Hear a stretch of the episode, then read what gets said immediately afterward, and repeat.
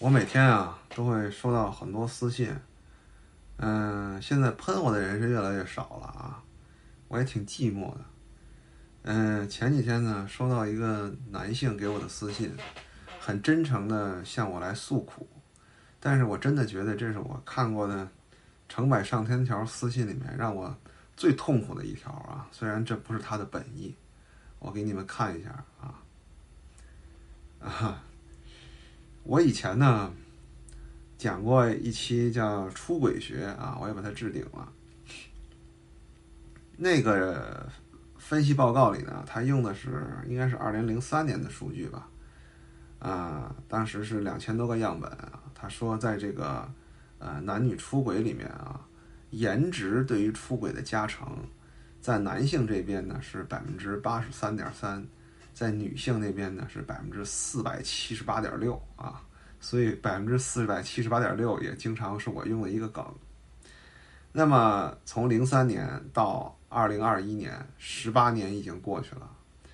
随着这个女性的收入越来越高，女性对于男性颜值的追求也越来越大胆，越来越舍得花钱。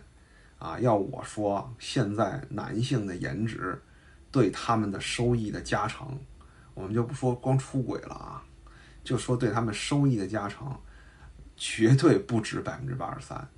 啊，我这儿还看到一个这个一八年的淘宝的这个报告啊，也验证了这一点。二零一八年的时候，淘宝的。八五后和九零后一共买了一百二十万件男士 BB 霜，一共买了三十五万件男士眉笔。啊，这里面很有意思啊，因为你可以说 BB 霜不算是化妆品，但是眉笔它真的一定是化妆品，对吧？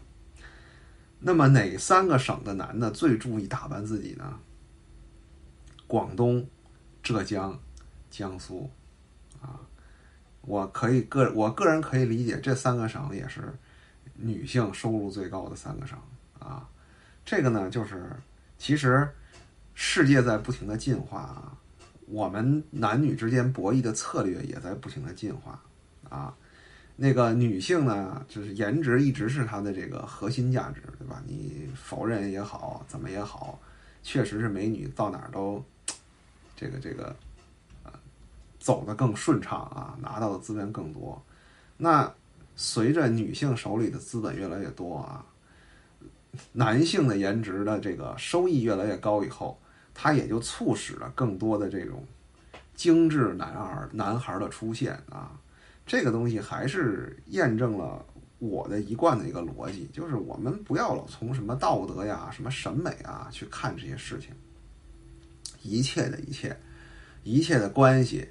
这个利益模型背后，它都是经济因素，对吧？为什么男的越来越爱打扮自己？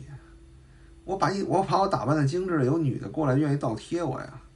那他年少不知软饭香，是不是？哈，哎，现在的人可是年少就知道软饭香了啊，都懂事早啊。很多女的嘛，就呃，我以前谈到什么剩女啊这些东西，刺痛了他们以后。啊，他们就会过来在我的这个视频下面评论，就说你们男人不不不接就喜欢什么肤白貌美、大长腿这些东西吗？啊，我们喜欢钱怎么了？啊，其实一直以来，女性她们都不说实话的啊。这种这个秀色可餐的小哥哥，相对于钱来说，越来越多的成为了女性的刚需啊。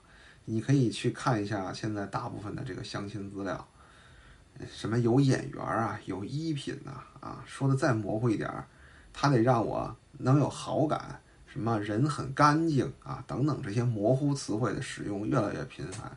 现在的女性，她很多时候她自己拼命挣钱的最大的目的就是找一个帅的，但是他们不会说出来，这样显得自己太肤浅。